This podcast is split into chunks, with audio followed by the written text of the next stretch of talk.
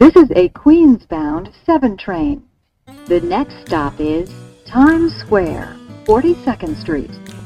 Hello，欢迎搭上七号车，我是一哥江一昌。在接下来半小时里，我们将带你从曼哈顿到法拉盛，从美国到台湾，用我们独特的经验来跟各位分析美洲棒球界发生的大小事，希望能带给大家一趟丰富的旅程。那今天加入我们的，一样是我们主持人阿 Z，来阿 Z 你好，一哥各位希望大家好，希望能过得好。好，节目一开始，我们今天有一则的听众留言哦，那我们一样请阿 Z 帮我们念一下，好像是新朋友，嗯，新朋友，这位朋友的名称叫呃 Slugger Waddle，对。嗯，他的标题是优质节目，内容是除了《h i t 大联盟》之外，你们也是我喜爱收听的节目之一，专业又不失幽默的风格。感谢这个听众朋友的这个留言哦。那专业不知道啦，那我尽量幽默，所以这个是我的这个节目的初衷。幽默担当，对，幽默担当。好，因为前几天啊，其实美国是感恩节嘛，那感恩节其实在纽约一个非常重要的节节。的这个活动就是这个 Macy's 百货的这个游行嘛，而且我们去年就有我们去年有聊过类似的这个话题吗？你有印象？我们访纲里面出现这个东西之后，我好像仔细回想一下，好像真的有。我们好像把美国的感恩节类比成台湾人过的过年那种类似。对，那 Macy's 百货这个游行，就是对纽约以外的人来讲，就是要透过电视来收看。嗯，那。我的感觉有点，这个电视就有点像我们在台湾过年吃完围炉啊什么的，就会守在电视机前面看那些春节节目那种感觉，嗯，还蛮像的。对，可是阿信，你今年去啊，就是因为前几毕竟是疫情的关系嘛，今年是疫情以来第一次首度就是比较开放给呃群众的一个游行嘛？还好还没有，去年去年其实就呃。盛大回归的，但是去年盛大回归之后，随之而来就是 Omicron 那一波，哦，就一大波，对，一大波。那其实就是去年办游行的时候，Omicron 其实就差不多已经在流传的，那只是十二月之后整个爆出来，就是那个流传之后的结果。嗯，所以那今年的话，真的就是啊，虽然 Covid Covid 还在，但是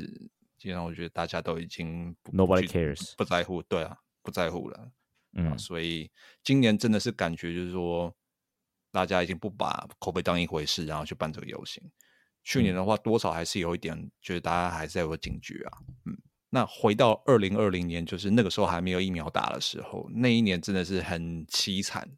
因为我印象中，我来纽约之后这几年有办 ACC，就是感恩节当天白天呐，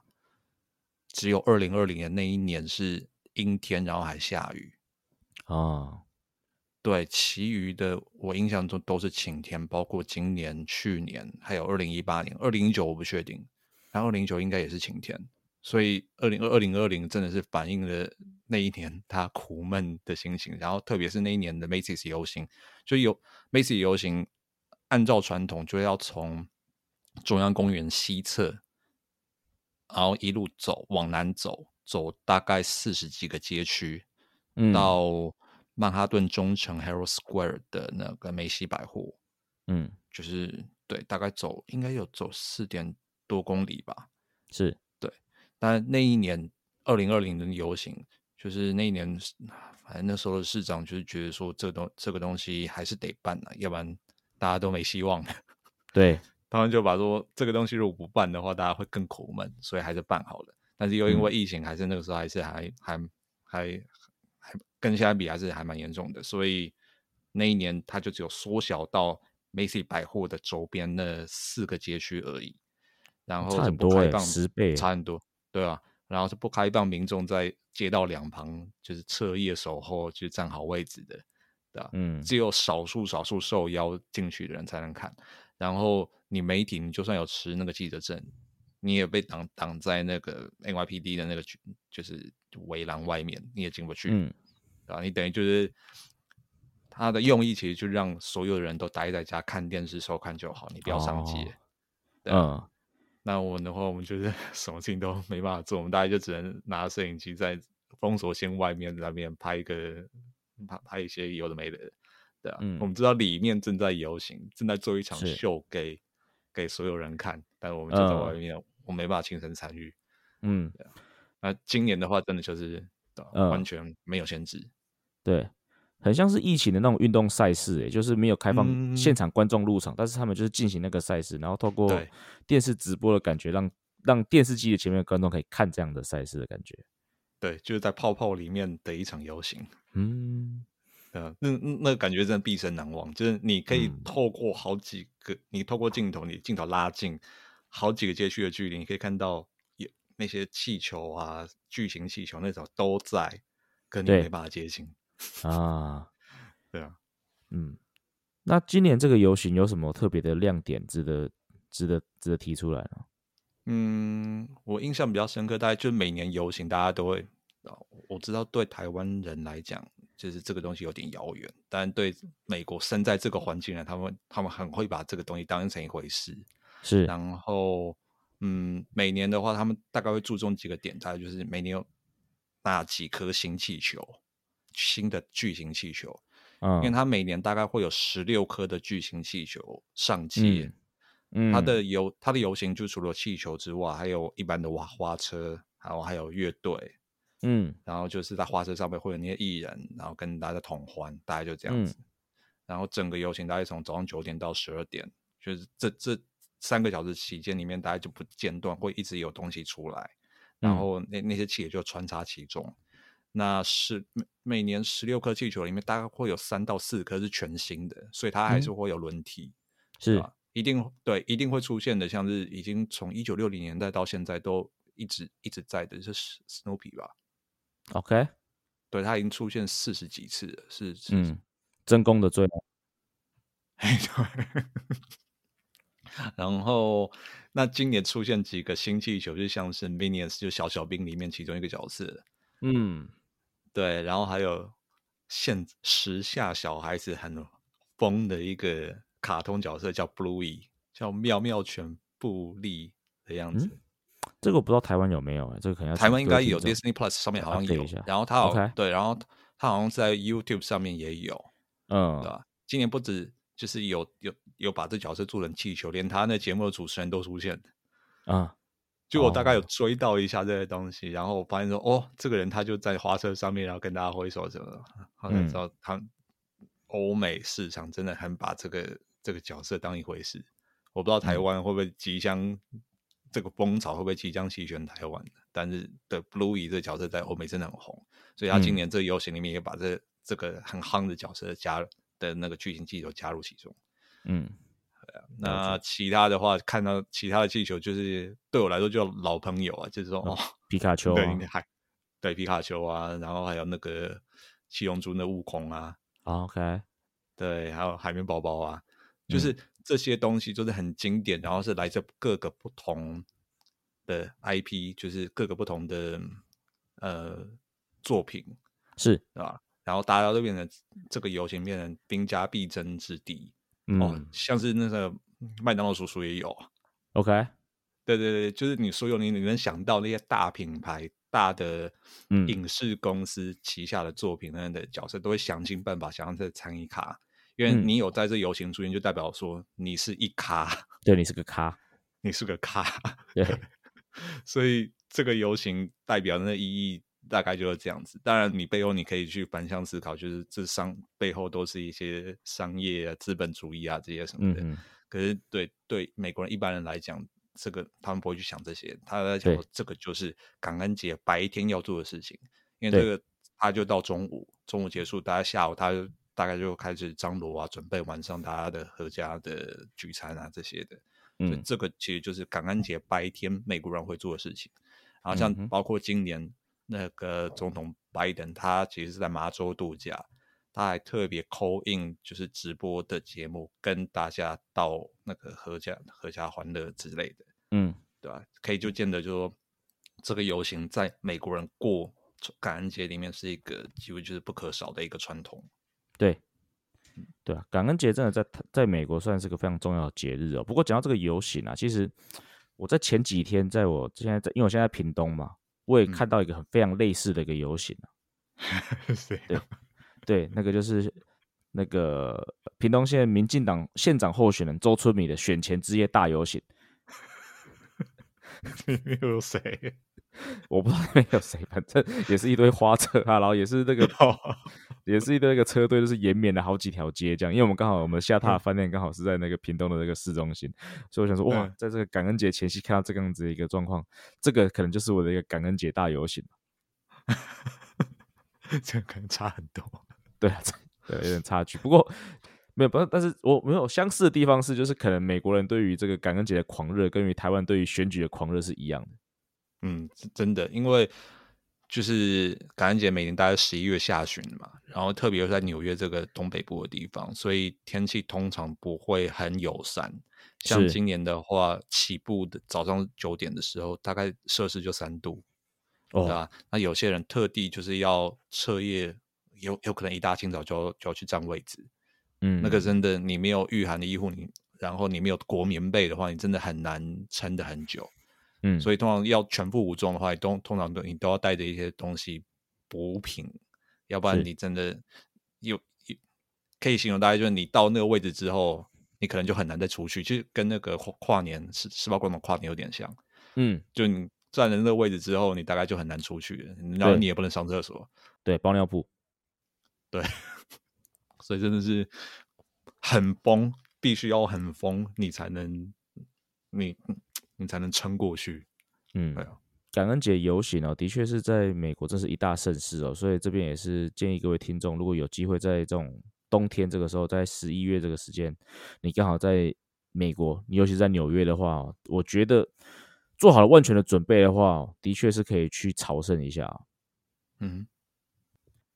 好，接下来的单元呢，我们。有请到一个来宾哦，毕竟来到休赛季了哦，所以我们必须要想办法让我们的节目更多元、更丰富一点点。所以，我们今天请到的来宾就是呃，我算在棒球界最好的朋友之一哦，然后就是前义大犀牛的工作人员阿福张家福。来，阿福你好，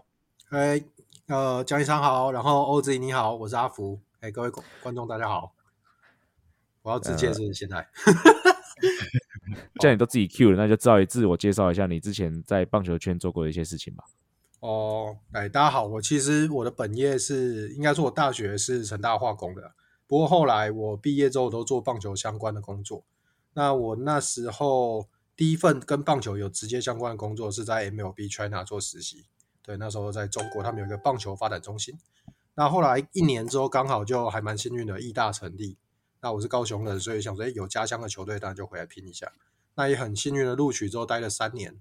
第三年之后我决定离开这支球队，然后他们在第四年就夺冠，这样。对，所以江一昌有拿到冠军，我没有。对，对我有拿到。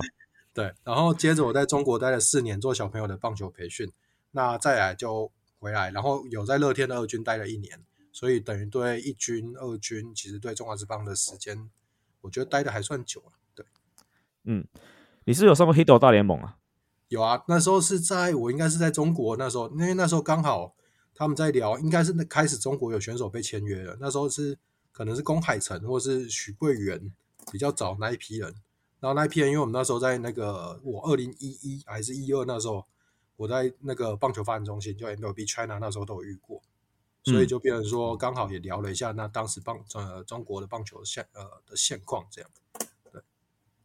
对，好，那阿福这边呢？我在反纲上面写无敌工具人哦，因为阿福其实在至少在义大这个时期哦，他说他除了担任球队翻译之外，其实他本身也是就是有有这个负责到球队的行销的工作，至少在义大第一年是这样子嘛。那其实今天我请阿福来，最重要最重要的一件事情呢，就是要想要跟他聊一下，就是因为最近其实台湾运动圈就是因为这个魔兽嘛，Dwight Howard 来台湾嘛。所以掀掀起一段热潮。那其实以棒球圈来讲呢，其实十年前其实就有一个非常类似的现象，就是我们这个 Manny Ramirez 来台湾的这个状况。那其实 Manny Ramirez 当初来到义大犀牛的时候呢，阿福当时就是担任球队行销人员嘛，所以来到所以今天请阿福上来，就是想要请阿福来聊一下当初就是 Manny Ramirez 来到台湾的一些这个现象哦。那当然第一个要问的就是说哦，身为球队的行销人员啊，你当初第一时间知道说 Manny 要来，你的心情是怎么样？首先当然是爽，因为呃，我们有行销人员一定会有行销的直觉嘛，那这个听了就会中，这个听了就会中。那为什么？因为呃，大家都知道所谓的台湾人对美国，尤其是美国的选手或美国的产品，是有一个相对特殊的情感在。那 Many 他身兼的几个很具备的特色，第一个，他够有名，就是本身就很有名。但一样是有名的 MLB 选手，其实未必台湾人会理解，或是台湾人会有热情。但他最特色啊，他最大的特色是他是王建民世代，而且又被塑造成红蛙那时候被塑造成杨杨红蛙本来是杨基的天敌，而不是天敌的宿敌这样。所以当时他们就是当时大家都讲说，哎，那个杨基的打线早餐店阿姨都背得出来。那反过来讲，红蛙那时候的 Many 跟 Ortiz，就是这些人，包括那时候是那个 Man Man 塔就是他们的那些捕手，这些人大家其实都认识。那 Many 又是其中打王建民打超好的，对所以。来的时候，大家就就是完全就是觉得说，行销这边，而且第一年就这样，整个我自己都觉得很兴奋就是工作人员本身不应该有这个心情，但是我自己就觉得很兴奋，这样，但也觉得不可思议。对，嗯，那所以后来 Many 确定要来之后，你们针对 Many 这边呢，有设计了一些怎么样的行销策略呢？嗯，首先，呃，行销其实最大的是，呃，有一个说法是你要先抓到 attention 嘛。那其实 Many 本身他就已经聚集了所有的目光点，所以光从他下飞机，然后他跟创办人当着呃林一手创办人见面，然后开一个晚宴，这些全部都是已经新呃很大新闻开呃先出去了。所以在这个亮点之下，当时我们接到大量的想要跟我们业外合作的一些合作案，比方说像高捷那时候一卡通，他们有过来跟我们谈论说，呃高捷那时候呃。的城市脚踏车好像还不是 U Bike 那时候，但是他们有说是不是可以在上面去做一些，比方说广告直接上去。那当然后中呃中间开始有去做一些娃娃公仔。那这些东西其实对中华之邦来讲，至少我那时候觉得是一个产品的升级。什么意思？因为我们自己都当过中华之邦球迷。那事实上在 Many 来之前，我们大部分买的纪念品其实就是那些。刚新球新球队成立的时候，买个一百元、两百元的加油棒，然后接着可能买个球，然后偶尔买一件球衣，因为球衣相对来讲是贵的。那就这样，然后大部分就是互换啊这些的。但是 Many 来之后，他开就是他会做，他会有大概八九百的娃娃，或是一千五还多少的公仔。那这些东西，他把中华职棒产品的价值往上提了，大家愿意去说，哎，我愿意花比以往可能不会花的钱。不会花的等级的钱去做，那我们试着把这美国球星的这种价值去带出来。然后另外一个就是，呃，因为他本身是运动员，又是很特殊的运动员，就像我们刚刚讲这样，所以那时候我们就特别想说，那呃，在当时啊，现在当然不一样，因为现在选手的社会地位已经提高很多了，就经过这十年左右差不多。但是当时中华职棒刚就是不，呃，之前比较辛苦一点，然后呃，经典赛，哎，那时候经典赛吧。对，就是他整个整个风潮开始起来之后，但其实当时球员的薪水相对来讲还没有那么高，大部分的家长对于打球的印象还是不稳定，跟你不会读书才去打球，所以我们那时候就做了一个一百分曼尼赏，是什么意思？就是我们去鼓励家长带你的小朋友拿着他的一百分的考卷，然后来球场看 many，我们就给你免费入场。那这个是什么意思？就是。我们试着在中华之邦第一次有人这样，我印象中应该是第一次有人这样做行销，就是我把好的成绩的印象、好的成绩的学员的印象跟进场看球的印象去结合在一起。那这样的话，其实会有一个就是月晕效应这样出现。那原本后其实想说，哎，不要只有好成绩啊，比方说你是什么校地楷模啊，或者是呃，你比方说拿到进步奖啊，或者是整就是之类的，或者是你甚至才艺得奖都可以进来，扶老婆婆过马路啊。对对对，富二代推老先生下铁轨啊之类，可是 尽量把这些好的形象跟看球这件事情联合结合在一起，是我们希望去他去扩散所谓的球迷之外的那个区块。对，那所以呃，其实最主要的行销的想法就是我们会尽量让 Many 去曝光，因为在当时来讲，应该说他只要一曝光就是新闻，就像 Howard 前几天去然后彰化海哪里去走路。然后也就突然莫名其妙被做了新闻。那这些新闻其实，当后因为我我经历过后期那个人气比较衰退的时候，你会发现，其实你新闻要出去跟没有出去，或者是你你随便一个东西出去，然后大家都来写，那个感觉其实差蛮多的。但是当时我们一开始是没有这个感觉，我们会觉得好像是相对理所当然。但是等到你呃 many 光环不见的时候，或者他已经离开之后，你发现都没有。其实媒体它相对来讲也是很现实的。就是这个东西，你的曝光度其实就相当程度跟你的，就是你曝光度不是想要就要的来的。那我们那时候尽量先让他做曝光，我觉得当时那一步算是正确的。这样。那 Many 是中职史上最大咖的洋将，那想知道说这样的一个名气这么高的球星，外国球星来台湾讨生活。那他对球团安排这些呃球场外的那些行销的活动配合的情况是如何呢？哦，首先我觉得大部分来讲都还是蛮配合的，因为呃外国人他们通常不会去就是他就是 trying to be nice 嘛，所以包含我们请他签名啊，或者是那个所谓的像我们刚刚讲那个活动，他必须在赛前特别去空空时间出来跟小朋友做合照这些，大原则上他都会配合，但是当然那时候我们也会特别注意到说。跟一般的本土选手不一样是，他们当然会更有自己赛前的 routine。那这个 routine 是我们身为行销人员，我们要去注意跟特别去掌握。因为以以往的话，我那是我加入球团的第一年，但我相信在那之前，其实本土选手可能也会有这样的顾虑，就是我的练球时间，可是应该不会有就是这么的要求，说就是我赛前该练球或怎么样的时间就是不能被盗。但大原则来讲。呃，不管是创办人请他出席，或是怎么样，其实他都是很愿意去协助球队的。对，嗯，那就是身为球团的人员，那从你的眼睛来观察，Many 在台湾打球的那几个月的时间里面，有融入在地的生活吗？呃，我觉得他很投入那支球队，就是球队本身啊，就是当时的话，包含其实。去找一下当年的新闻的话，包含胡金龙啊、高国辉，或者是一些本地的选手，就是他们都会其实会提到说，嗯，他不只是打他自己的，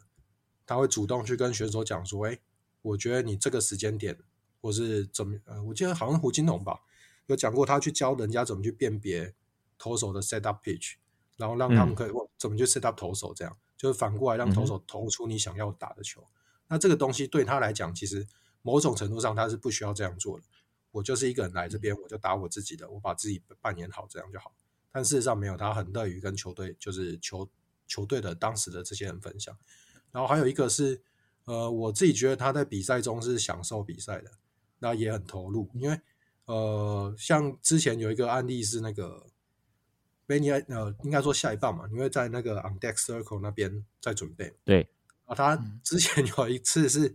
网络上好像还找不到影片，就是他越就是他观察观察观察，然后他越站站的站站的离那个捕手越来越近越来越近，后来好像差不多已经站到你从镜头看过去，看到投手打者捕手主审后面是梅尼，就他已经直接出现在那一条线上，然后后来就被赶走了。然后包含那个另外一块是他的专注度也体现在当他在 on deck circle 的时候，跟他在休息室的时候是不一样。他在休息室的时候就是。呃，任何尤其像洲际吧，或是当时好像有去过台中，就是一些球员跟跟球迷可以比较近的地方的时候，他在休息室的时候，其实相对来讲是还蛮和善。但他只要一站上打击练习区，啊，打击准备区，那其实球球迷那时候跟他喊什么，请他合照什么，他是完全不会理这样。对，那是球呃，那在在地生活部分的话，吃的部分，我觉得大部分的洋将来这边。他们第一个当时啊，当时第一个要挑战的一定是所谓的吃便当这件事情。但后来意大很快就把就是所谓的球场的餐厅部分去改善，所以吃的部分我觉得还好。然后那时候还有另外一个新闻是，Many 他其实因为他住在那个别墅区，然后有有些时候他就去逛那个意大意大世界。然后之前就有一个新闻是他骑脚车在逛，所以我觉得整体来讲，呃，他在台湾感觉应该是还不错。那当时球队后来也有做一个。请他的家人出来，这样包含影片啊，或者是这样，所以我觉得整体来讲，他应该是不对，呃，对，在台湾的生活应该是满意。嗯，对，那所以后来一，所以 Many 从你们确定要来台，你们做这些规划，然后到他这些呃后续实际开始出赛啊，那可以稍微聊一下，就是说 Many 当初后来来台之后，实际对于台湾这个职业棒坛引发的这个效应呢？嗯。OK，首先，其实我现在去看 Dwyer Howard 的新闻，跟 Many 那时候其实有非常非常多类似的地方。第一个是 Dwyer Howard 来，呃，接着云豹的所有的，就是从主场到客场 所有的票基本上都被卖光了，就等于你预售票就整个卖完了。这样，那 Many 当时来也是这样，就是当时的预售票，简单说，Many 来之前，Many 来的那尤其第一周呃第一个月，预售票每一场当时是大概六七千在跑，就是你还没有进场买任何一张票之前，网络上就已经买六七十千张票。那这在现在可能没有到那么惊讶，可能不是那么超级少见，但在当时是非常惊人的事情。对，那所以预售票就是你的票会提前卖完，对球团来讲，这当然是一个很惊人的事情。那另外一个就是，呃，跟刚刚有稍微提到，就是新闻发布完，你每一天都会有自己球队的新闻。那这个东西就是我们现在讲的东西，都是我等到他离开之后，我们去做一个前后的比照，我发现说，哎。似乎不是新球队的 buffer，而是他本人带来的特殊的状况。这样，然后还有一个是，呃，因为他是这么大牌的球星，所以呢，就是他每到一个球场，这在现在就是 Howard Howard 出现的地方也开始在出现这个现象。他每到一个球场，那个球场不管是被迫或是主动，他们就会赶快去把他的球场的设施去做调整或提升。那当包含当时 Many，我印象中他有去，呃。一开始在义大，把一开始在澄清湖，然后好像有去到，我忘记是北部的哪一个球队，还是台中球场，对，好像去台中球场玩之后，就嗯。呃台体的那个球场，台体大棒球场，对对对，那去完之后也是就是马上事后听到台体大他们有再去做，赶快去做那个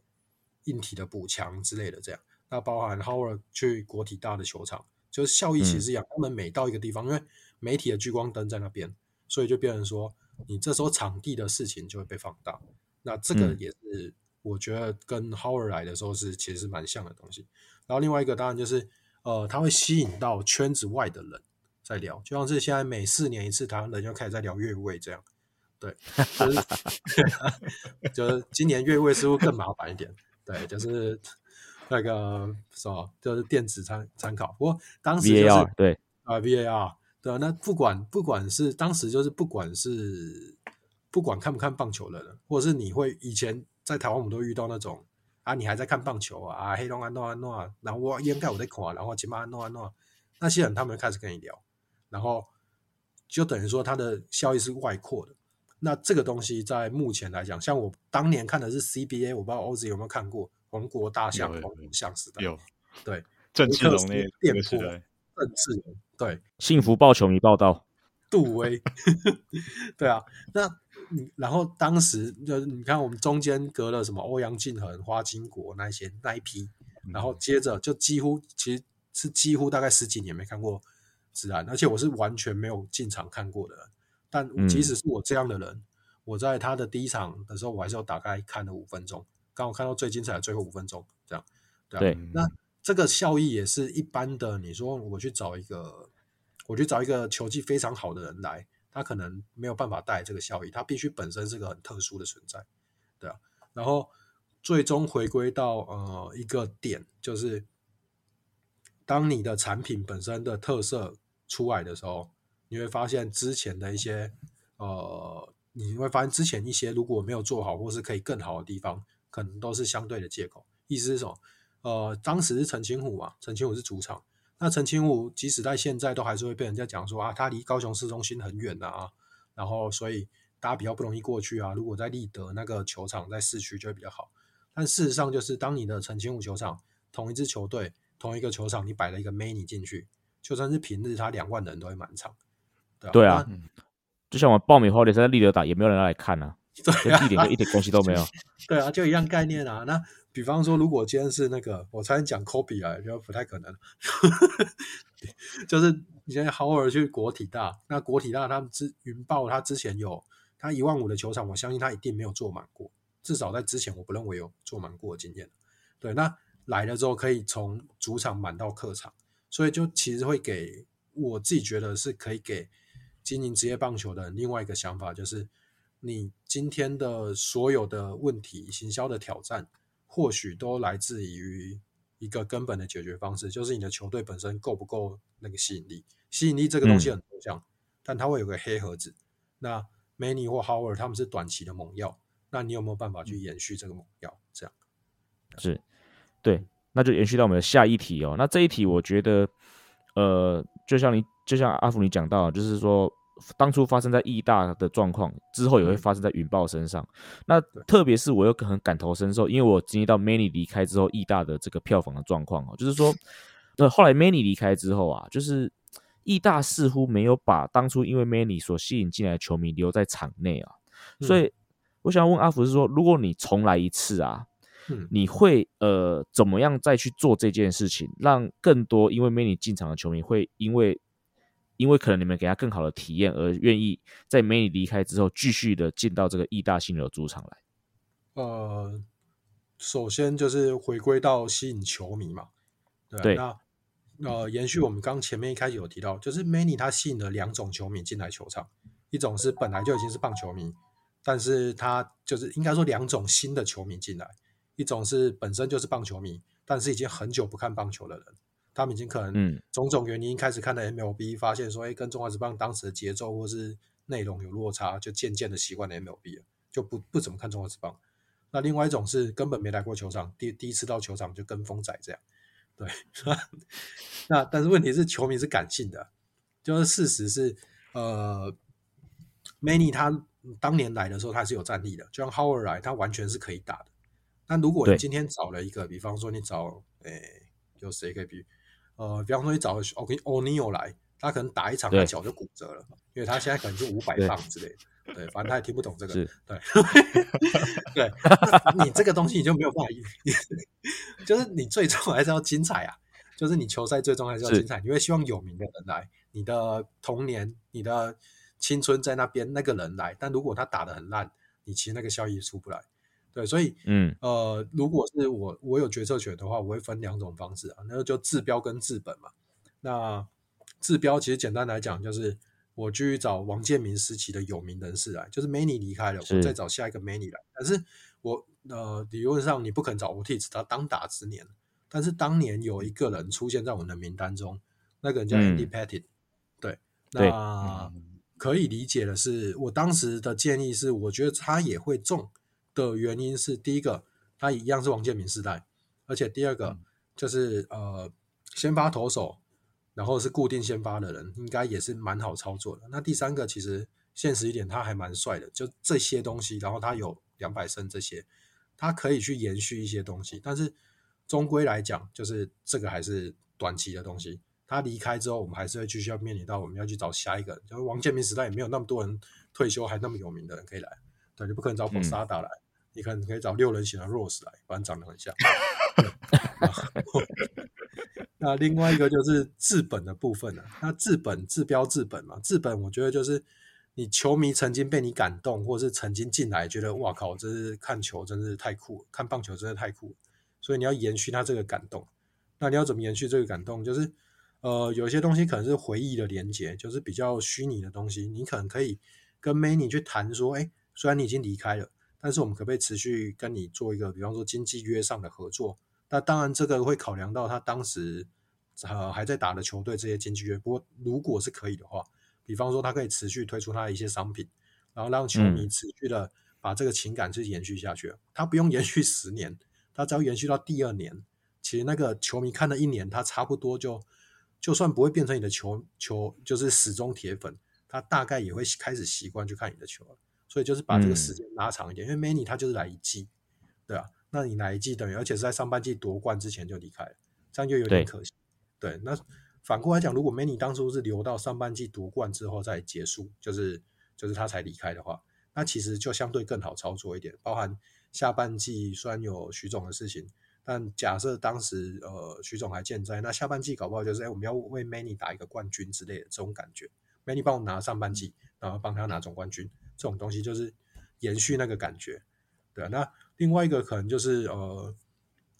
比方说球队的明年或是秋训、冬训的时候，其实主要目标都是把第一年那三个月的感动，就我把时间拉长。你时间拉长，球球呃球迷才会持续进场。他进场次数是其次，他习惯这支球队，大概就会变成你的球迷。我们当初第一次看到变成谁谁谁的球迷，也通常就是看了一两场比赛，觉得酷，然后就开始。变自以为是球迷，就开始跟就是朋友跟不同队在吵架，对，就自以为就变那队球迷，所以延续这个时间，我觉得是蛮重要。那在这个状况下，或许你可能呃秋季、冬季请他当个客座教练，或者是说，哎，你如果他真的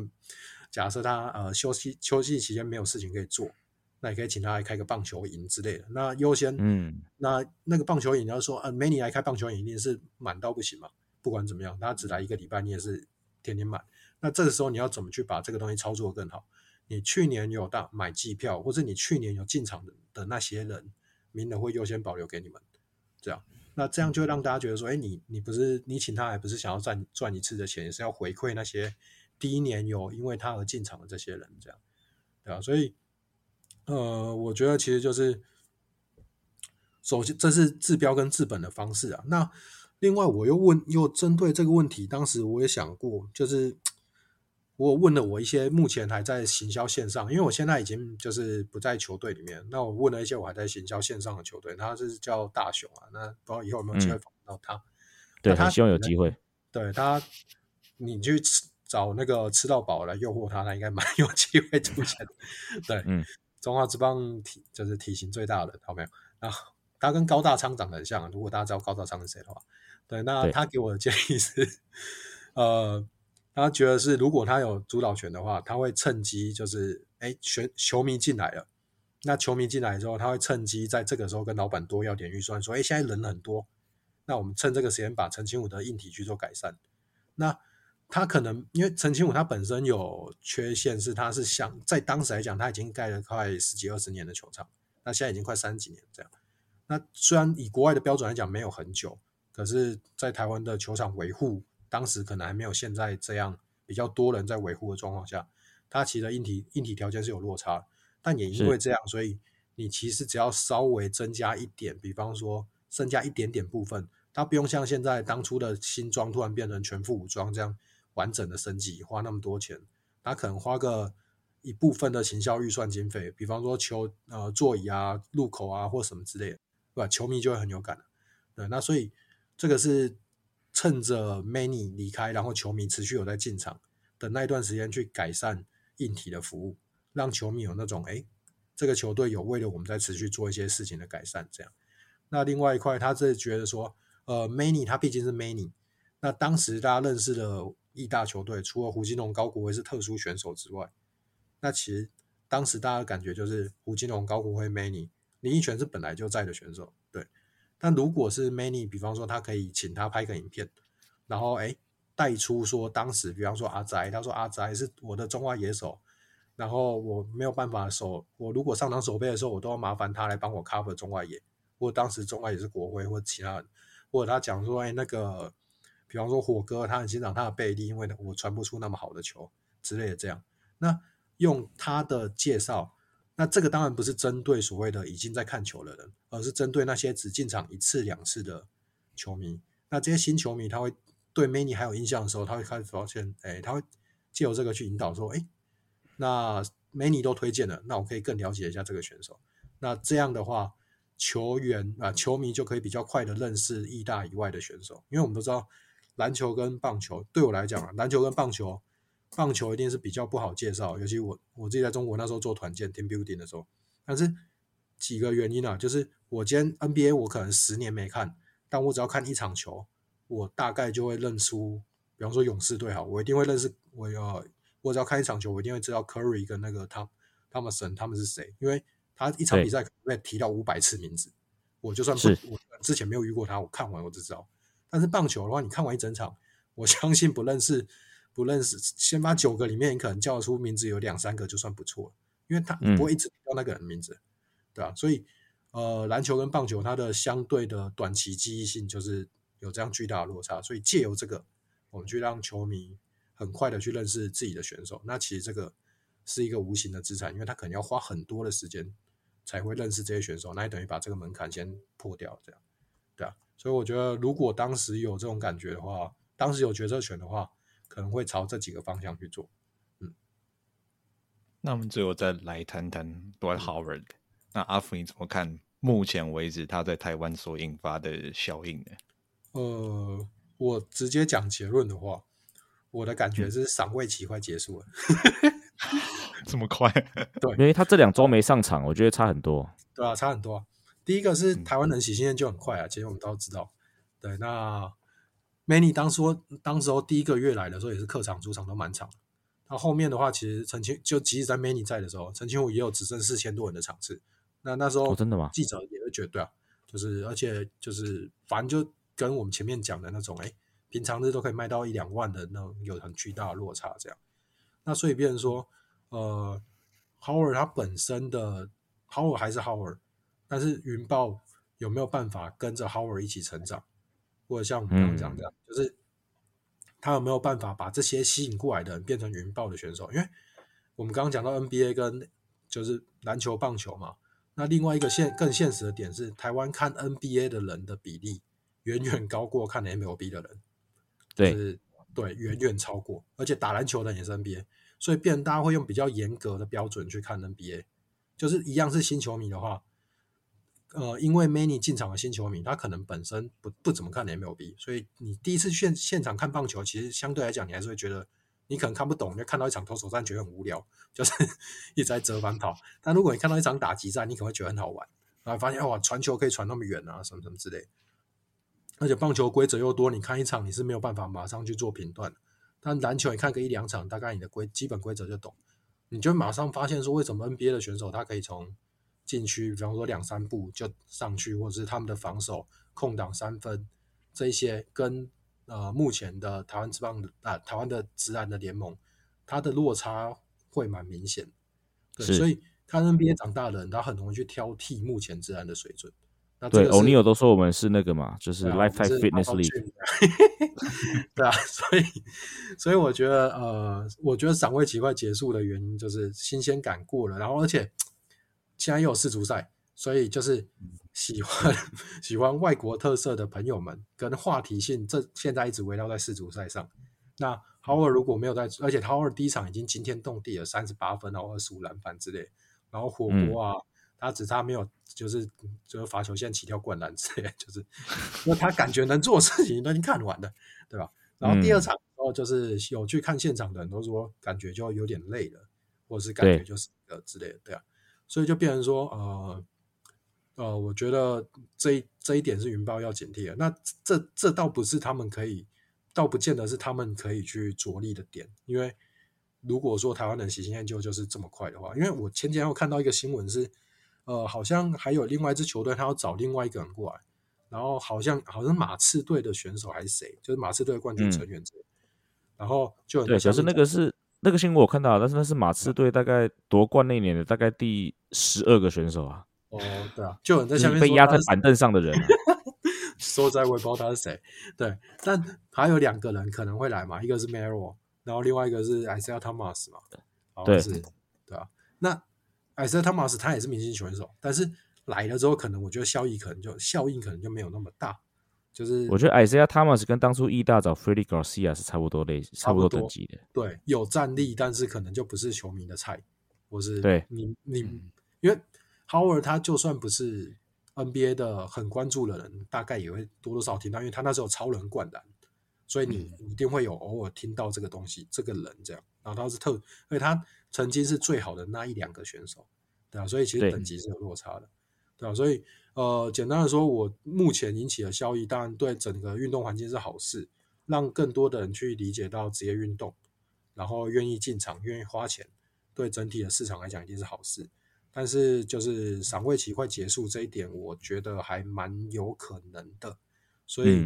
但对，那能期待的是，如果云豹可以这样一路打到季后赛。有点难，T1 应该有季后赛，我也不知道。对，那 对不起，我不怎么看篮球。对，但就是应该说，他他如果能，比方说云爆棚，然后去年然后战绩没有很好，那如果 Howard 他他不是讲说他要待整啊，他待满嘛？那如果他可以带着球队进入到季后赛，那就有新的故事可以写。那大家就会对季赛的季赛的魔兽跟季后赛的魔兽又不太一样，就是撞大家会把它当成是一个新的产品出现。那这时候你就是那个热潮可以再出现一次，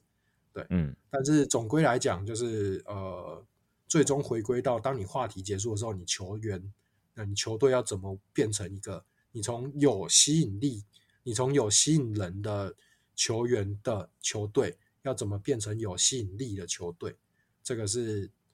意大以前面临的挑战，那也是云豹跟后面如果你要找大咖选手进来的挑战，对嗯。嗯，好，那我想今天很感谢阿福哦，抽空来上我们节目，然后跟我们聊这么多这种从行销角度去出发去看，就是台湾这最近哦，因为魔兽来到台湾所引发的一些效应哦，让我们这个节目哦，不只看热闹，也要看门道。哦，你们你们最门道，我是热闹，我是热闹。这是没有，这是 Hito 大联盟的那个，这是 Hito 大联盟的开头，我们偷他们。好，啊，不管怎么样，我们还是很感谢阿福哦。嗯，谢，感恩感恩，谢谢。好，好，那就加油。好，以上就是本节内容。如果喜欢我们节目的话，就按下订阅。如果是用 Apple Podcast 的朋友，也请帮我们五星推爆。我们节目就到这里，We're out of here。各位听众，我们下周见，拜。